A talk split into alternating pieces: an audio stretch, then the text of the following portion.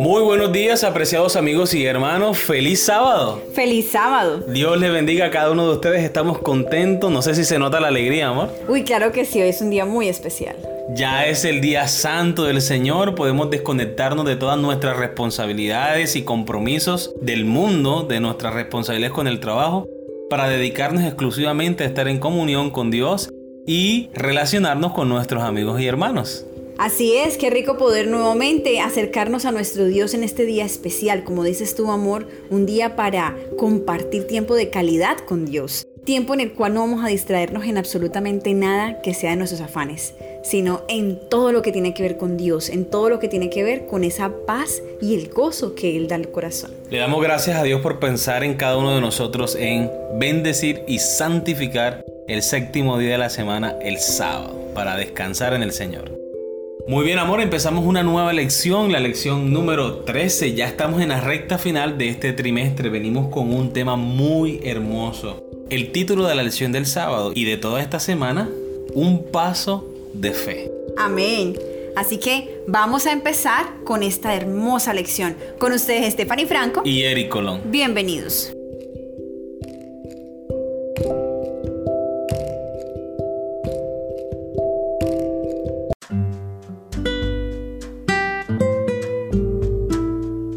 El texto para memorizar lo encontramos en Filipenses capítulo 2 versículos 5 al 7. Haya pues en vosotros este sentir que hubo también en Cristo Jesús, el cual, siendo en forma de Dios, no estimó el ser igual a Dios como cosa a que aferrarse, sino que se despojó a sí mismo, tomando forma de siervo, hecho semejante a los hombres. Amén. Amor, yo pienso que esta es la mayor lección que Cristo vino a enseñarnos a cada uno de nosotros. En el corazón del ser humano por naturaleza hay egoísmo, egocentrismo, hay orgullo, autosuficiencia. Y lo que Jesús vino enseñando es algo muy importante, la humildad. Que yo esté dispuesto a someter mi voluntad a la voluntad de Dios. Y pienso que este texto revela muy bien esa lección que Dios quiere enseñarnos. Que cada uno de nosotros debemos tener humildad para reconocer nuestros pecados delante de Dios para humillarnos delante de Dios y para que Él pueda transformar nuestras vidas y nuestros corazones. Amén. Nunca podrá comprenderse el costo de nuestra redención hasta que los redimidos estén con el Redentor delante del trono de Dios. Entonces, al percibir de repente nuestros sentidos arrobados por las glorias de la patria eterna, recordaremos que Jesús dejó todo eso por nosotros que no solo se exilió de las cortes celestiales, sino también por nosotros corrió el riesgo de fracasar y perderse eternamente. Entonces arrojaremos nuestras coronas a sus pies y elevaremos este canto, digno es el Cordero, que ha sido sacrificado de recibir el poder, la riqueza y la sabiduría, la fortaleza y la honra, la gloria y la alabanza. Deseado de todas las gentes, página 105. Dice la sierva del Señor que nuestra salvación pendía de un hilo cuando Jesús estaba allí orando a solas con su padre amante en el huerto del Gexemaní previo a la crucifixión. Dice que su sudor eran como gotas de sangre. En ese momento Jesús podía pedir a su padre, llévame contigo al cielo, no quiero hacer esto. Sin embargo, ¿qué fue lo que hizo que Jesús se mantuviera firme en su misión y propósito? Esa comunión tan estrecha que tenía con el Padre Celestial la misma comunión estrecha que nosotros debemos tener si queremos estar firmes y fieles ante las acechanzas del enemigo. Estar firme y fiel hasta el día de su venida. Cuando respondemos a su dirección, aceptamos su mandato y nos unimos a él para alcanzar a las personas perdidas para su reino, se requiere sacrificio. Aunque nuestros sacrificios nunca pueden compararse de ninguna manera con los de Jesús, el ministerio ganador de almas también es para nosotros un salto de fe nos lleva fuera de nuestra zona de confort a aguas desconocidas. A veces nuestro Señor nos llama a hacer sacrificios, pero las alegrías que ofrece son mucho mayores. Ya habíamos dicho en otras lecciones que esos sacrificios a los que el Señor nos llama, o esos sacrificios que nosotros debemos afrontar, ¿cierto? Para seguir al Señor realmente no son sacrificios. Porque todo lo que nosotros dejamos atrás para seguir a Cristo es para nuestro beneficio. De hecho, la sierva del Señor dice en el camino a Cristo, Jesús no nos pide que dejemos nada de lo que es para nuestro mayor provecho retener. Todo lo que Dios pide que nosotros abandonemos es porque seguramente es contraproducente para nuestra vida espiritual. El Señor nos pide que renunciemos a una vida mundana, a hábitos mundanales, a prácticas mundanales. Porque Él lo que desea es que nosotros podamos crecer espiritualmente, que podamos llegar a tener su estatura. ¿Qué es lo que nos pide Dios que nos sacrifiquemos? Que nos levantemos por la mañana, así estemos cansados, a buscar la presencia del Señor. Que si estamos cansados y llegamos del trabajo, procuremos buscar la presencia del Señor conectándonos ahora, ¿cierto? Por medio de Zoom para la reunión con la iglesia. Antes cuando estábamos en la presencialidad, por así decirlo, ir a la iglesia. Esos son los sacrificios que Dios nos pide. Que empecemos a adoptar una alimentación saludable. Que por fin hagamos por lo menos 30 minutos de ejercicio diarios.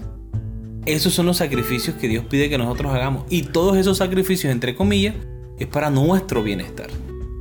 También amor está que el Señor nos pide sacrificios como por ejemplo dejar amistades que no nos edifican. Y eso no es malo para nosotros. Antes nos va a ayudar a nosotros mantener una mente saludable nos llena de cosas que de pronto nos van a hacer mal o que nos van a lastimar en algún momento. También pide, por ejemplo, que las personas no beban. El licor no trae nada bueno para el cuerpo humano. ¿Qué de malo hay en decir que no consumamos alcohol? ¿Qué de malo hay en decir que no fumes? Si eso te hace daño para tu cuerpo. El Señor lo que quiere es evitarnos daños mayores. Y otra cosa que también tú mencionabas ahora, el hecho de yo mismo disponerme para estudiar la palabra de Dios Estoy segura que muchos les ha pasado, a los que nos están escuchando, que empiezan a leer la Biblia y les da sueño. Ese es un sacrificio que tenemos que hacer. A eso nos llama el Señor, a que nosotros mantengamos despiertos. Lucha, toma bastante agua. Y es que nosotros somos culpables de que nos dé sueño, porque ¿cómo nos sentamos para leer la Biblia? A veces nos acostamos a leer la Biblia. ¿Y quién no se duerme acostado? O después de haber comido algo. Exacto. Entonces es bueno que nosotros empecemos a adoptar diferentes estilos de vida como hijos de Dios, que podamos alimentarnos saludablemente, como tú mencionabas ahora, amor, pero que además podamos adoptar un estilo de estudio de la palabra de Dios, Correcto. de comunión con Dios en los momentos más adecuados. El Señor quiere que demos ese paso de fe, levantándonos, como tú decías ahora, más temprano. ¿Por qué a esa hora? ¿Pero por qué tiene que ser a las 3 de la mañana, a las 4 de la mañana, a las 5 de la mañana? Bueno, en ese horario, que para ti es un poco más temprano, es una hora en que en tu casa no te van a interrumpir. Tú tienes la paz de saber que estás tú con el Señor. Es que yo pienso, amor, y creo que tú estarás de acuerdo conmigo, que la madrugada es sinónimo de santidad. Yo creo que sí. ¿Cierto? Porque cuando uno se levanta de madrugada, todo está en silencio, nos hace pensar que tenemos un encuentro exclusivamente con Dios y que no hay nadie más allí estorbando. Así es. es como ese encuentro que tuvo Nicodemo con Jesús. Algo más o menos así. Algo especial, algo donde tú estás a sola, donde no se escucha ni siquiera el ruido de los carros cuando pasan por la avenida. Hay total quietud. Tu mente está tranquila. Hasta ese momento todavía no se han venido las preocupaciones del día a tu mente. Incluso a esa hora, amor, ¿quién te va a escribir un WhatsApp? A esa hora, ¿quién va a hacer una publicación en Facebook para que tú te entretengas? A esa hora, tú vas a estar tranquilo, tú no vas a tener interrupción de ningún estilo, pero nosotros debemos disponernos, dar ese paso de fe, de modo que el Señor pueda ver que tenemos la disposición y entonces va a ayudar nuestra fe, entonces Él va a ayudar nuestro esfuerzo y Él va a decir, mira hijo mío, aquí está el poquito que te falta, ahí te lo doy para que lo puedas hacer. Porque recordemos que nosotros disponemos nuestro corazón para hacerlo y es el Señor quien nos da la fuerza para poderlo cumplir. Y bueno, amor, esta semana vamos a ver mucho más que ese esfuerzo. Vamos a ver mucho más allá que el mero esfuerzo que yo hago para tener una comunión con Dios. Así es. Quiero compartir, amor, lo que será el estudio de la lección de esta semana, que hay unos títulos bastante interesantes. Por ejemplo, la lección del domingo, el amor altruista de Jesús. ¿Será que tenemos mucho que aprender de eso? Bastante.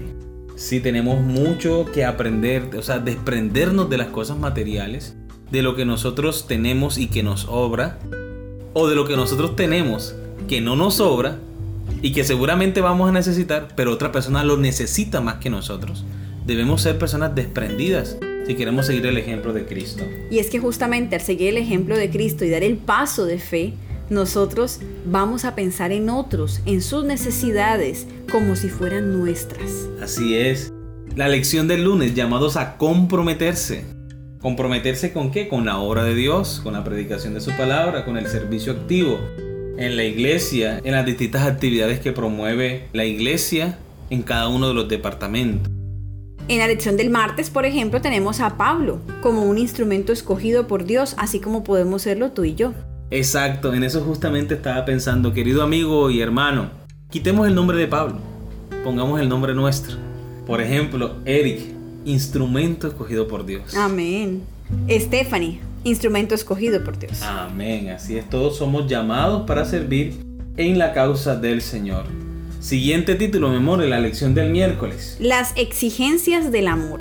Porque recordemos que el amor es sufrido, es, benigno, no tiene envidia, no es jactancioso. Exacto, requiere hacer compromisos, requiere hacer sacrificios con el amor. Y hablando de compromisos, la lección del jueves, ¿cierto? El compromiso del amor. Y ya el viernes para estudiar y meditar vamos a repasar todos estos títulos que hemos visto en la semana. Así que hermanos, hemos hecho digamos una panorámica de lo que será el estudio durante esta semana. Le invitamos a que no se lo pierda, va a estar muy nutrido y espero en el Señor con la ayuda del Espíritu Santo que nos pueda ayudar a crecer espiritualmente. Así es, así que queridos hermanos, recuerden que el día de mañana estaremos nuevamente por aquí con una nueva lección para cada uno de ustedes. Que Dios le bendiga.